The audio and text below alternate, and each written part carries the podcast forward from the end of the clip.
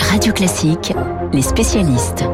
Il est 7h39 sur Radio Classique. Les spécialistes François Geffrier dans un instant, mais tout de suite Jean Jouzel, climatologue, ancien vice-président du GIEC, le groupe d'experts intergouvernemental sur l'évolution du climat. Bonjour Jean Jouzel. Bonjour. À partir d'aujourd'hui, la France est à nouveau touchée par une nouvelle vague de, chaleur. On annonce pour cet après-midi 36 degrés sur le sud-ouest, 38 même dans la vallée du Rhône. Ce qui se passe, que c'est ce que vous nous annonciez, pardonnez-moi, depuis des années. Vous n'êtes pas surpris par ce qui se passe? Non, c'est exact.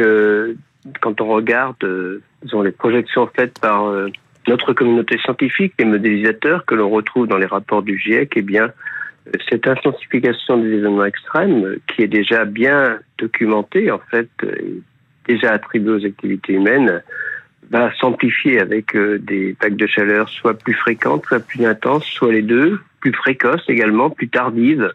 Donc euh, voilà, c'est euh, un monde qui est celui auquel nous attendions, je dirais, presque à regret, parce que ce n'est pas un monde très agréable et on sait que, eh bien, ces vagues de chaleur qui s'intensifient, ces canicules qui vont venir, enfin c'est peut-être pas encore le cas, mais euh, c'est un, véritable problème, un problème de santé. C'est aussi un problème parce que elles sont, euh, dans le cas présent, euh, disons, elles surviennent en même temps que des périodes de, pratiquement de sécheresse, d'absence de précipitation, et donc tout cela est très favorable aux, aux feux de forêt, par exemple, et ça risque de se terminer, ça se termine assez souvent par des pluies torrentielles. Donc c'est un, c'est effectivement quelque chose qui, euh, euh, disons, euh, et, d'abord c'est à travers ces événements extrêmes que nous percevons la réalité du réchauffement climatique, à travers les bacs de chaleur plutôt qu'à travers les températures moyennes. Mais c'est aussi quelque chose qui peut être vraiment assez négatif par rapport à notre vie de tous les jours l'été. Deuxième canicule après celle du mois de juin. Vous le disiez, il faut s'attendre à des canicules régulières pratiquement du mois de juin jusqu'au mois de, septembre inclus? Oui, ça ne sera pas forcément tous les ans. Hein. L'an dernier, on a eu un mois d'août plutôt assez euh, maussade, donc il ne faut pas non plus, euh, disons, c'est progressif, mais disons de façon, le, réchauffement climatique euh, est bien là. On va prendre un degré supplémentaire en France certainement d'ici le milieu du siècle, d'ici 2050, et ça va s'accompagner effectivement de de canicules plus fréquentes, plus intenses, de périodes de sécheresse également plus longues, de sécheresse météorologique plus longues. Et euh, ce sont des conséquences, je le redis, sur notre santé, sur la santé de la nature qui nous entoure, avec des risques de feux de forêt euh, qui euh, vont s'étendre dans des régions françaises qui actuellement ne sont pas à risque. Par exemple, l'ouest de la France, le centre, il y a peu de feux de forêt. Eh bien, il y a des risques qu'il y ait des feux de forêt assez fréquent euh, dans, une trentaine d'années dans ces régions. Jean Jouzel, on a en tête l'image de, glaciers qui s'effondrent. Hein, je pense à ces glaciers notamment en, Italie. Vous avez et on a, nous, on a en tout cas le sentiment d'une accélération du réchauffement. Est-ce qu'il y a effectivement une accélération pour vous? Non, disons que le réchauffement, euh, ce, disons ce qui se passe, c'est ce que nous avions envisagé en termes de vitesse de réchauffement. Là aussi, euh, ce, réchauffement ne, ne, disons, se met en place, il devient perceptible, mais il n'accélère pas vraiment, il ne va pas plus vite que nous l'imaginions en tout cas. Mais euh, il s'accompagne effectivement, et cela c'est tout à fait logique, d'événements extrêmes euh, plus importants. C'est-à-dire que les températures, les records de température augmentent plus rapidement, et ça c'est exact, que n'augmentent les températures moyennes. C'est ça la perception qu'on a. Le réchauffement lui-même ne va pas plus vite que, que nous l'envisagions, mais euh, les températures moyennes augmentant, les températures records augmentant plus vite que les températures moyennes, eh bien, ça donne peut-être ce sentiment. Mais euh, c'est vraiment ce qui est envisagé et euh, le fait que ce que nous vivons aujourd'hui a été c'est ce que nous avions envisagé, mais aussi en termes d'accélération de l'élévation du niveau de la mer, parce que là, il y a bien accélération de l'élévation du niveau de la mer, 4 mm euh, au cours de la dernière décennie, entre 3 et 4 mm contre 1 et 2, 1, 2 mm par an au cours du XXe siècle. Là, il y a bien accélération.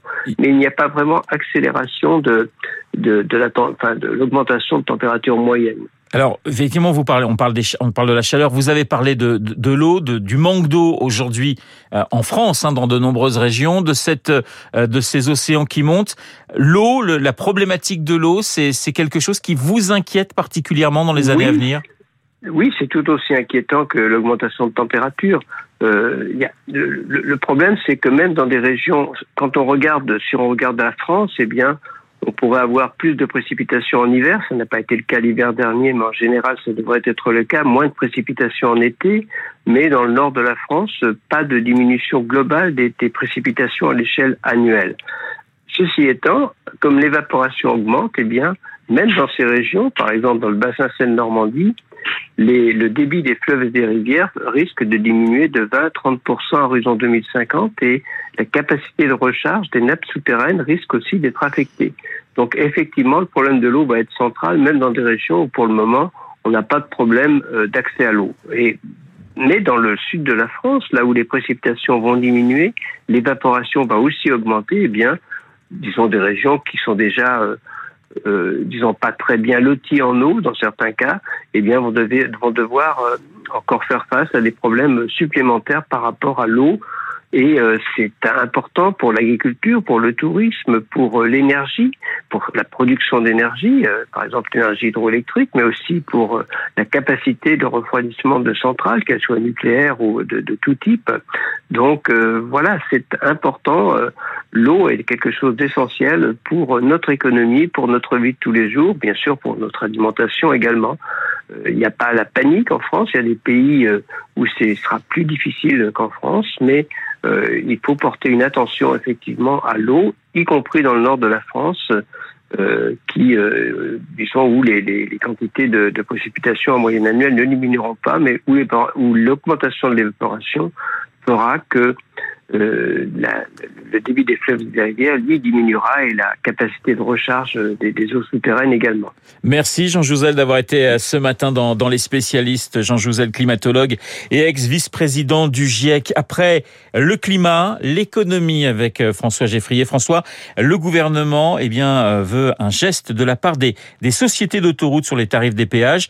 Peut-il imposer une ristourne? La réponse est simple, c'est non. Le gouvernement n'a pas la main sur les tarifs des autoroutes et en fait les sociétés d'autoroutes elles-mêmes n'ont pas vraiment la main dessus. Les tarifs évoluent chaque année au 1er février selon des règles qui ne bougent pas. Il y a deux éléments de hausse. L'inflation répercutée à 70%. Donc je peux déjà vous dire que les tarifs vont augmenter à nouveau en février 2023 d'au moins 3,5 ou 4%.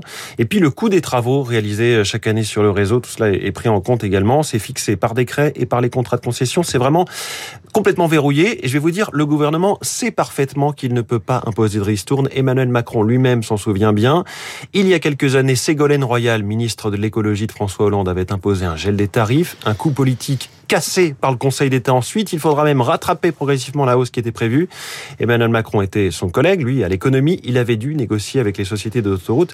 Ça nous ramène au débat plus global hein, sur les conditions dans lesquelles ces autoroutes ont été concédées. L'État, euh, finalement, euh, a tellement mal écrit ou mal négocié des contrats à l'époque qu'il se retrouve à avoir chez lui des acteurs indélogeables et jugés trop chers, mais qui sont dans leur bon droit.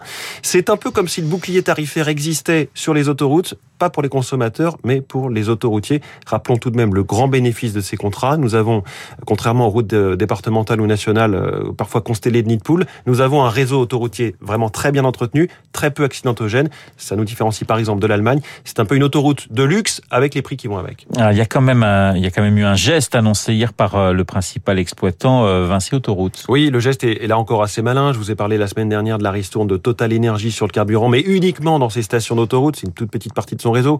Le geste aussi du, géant de la marine marchande CMA-CGM, finalement avec peu de, de profit pour les consommateurs à l'arrivée. Hier, Vinci Autoroute annonce 10% sur les tarifs des péages. Alors là, les automobilistes qui nous écoutent tendent l'oreille. Vous avez raison de le faire et même de bien vous concentrer car la suite est moins agréable. Les 10%, c'est si vous payez en chèque vacances et encore, il faut préalablement avoir déposé vos chèques vacances sur votre badge de télépéage. Si vous en avez un, ça peut prendre jusqu'à un mois. On est déjà le 12 juillet. Au passage ce matin, dans, dans le Parisien, un acteur du secteur souligne que les touristes étrangers payent aussi les péages, ils seront de passage en France cet été. Et puis que l'État récupère 40% des tarifs des autoroutes. Voilà, il faut aussi avoir une voiture rouge avec une bande bleue à l'arrière et une bande verte euh, devant, c'est ça circulation à 72. Merci François. La Sarthe, eh ben, ils sont très contents du côté de la Sarthe. Merci François, les spécialistes François Geffrier et Jean Jouzel ce matin sur l'antenne de Radio Classique. Dans un instant, le journal imprévisible de Marc Bourreau. Rediffusion de l'émission du 11 janvier dernier qui était consacrée au paquebot France. Marc qui prend le